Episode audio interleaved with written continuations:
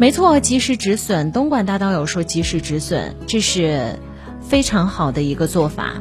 就好像是啊，我今天看到了乔布斯他经常会说的一段话，什么意思？当你知道错了的时候，请你及时停下来，因为这会让你的损失降在最低的地步。啊，谢谢小天，也谢谢我们的另外一位同事，谢谢大家的支持。有一个，最后一个跟大家分享。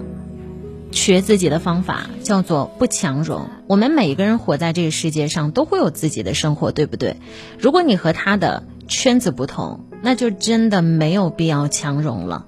性格不同的人，你怎么凑合在一块儿，你也聊不了太久，除非一个人一直在压抑着自己。三观不同的人，无论你怎么沟通，你都是南辕北辙，因为你们两个想要的生活不一样，想要的东西也不一样。你告诉我，怎么走在一块儿？还有层次不同的人，无论你多么的费力，都很难长久的相处下去的。强融的圈子不仅让你自己活得很累，也让别人感到尴尬。你还不如学会在懂你的人群里散步，自在的去做你自己。活着的每一天啊，都要让我们快乐一点。遂成流星说：“及时止损也是需要决心的。”没错。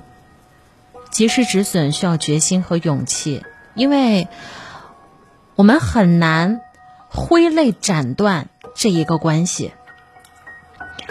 感谢大家的支持。如果您在节目当中啊还想要和我们互动的话，非常简单，您只需要关注一下抖音号，来搜索一下主持人安琪，主持人安琪，安的是平安的安，琪是王字旁一个其中的琪，找到我一块来聊聊天吧。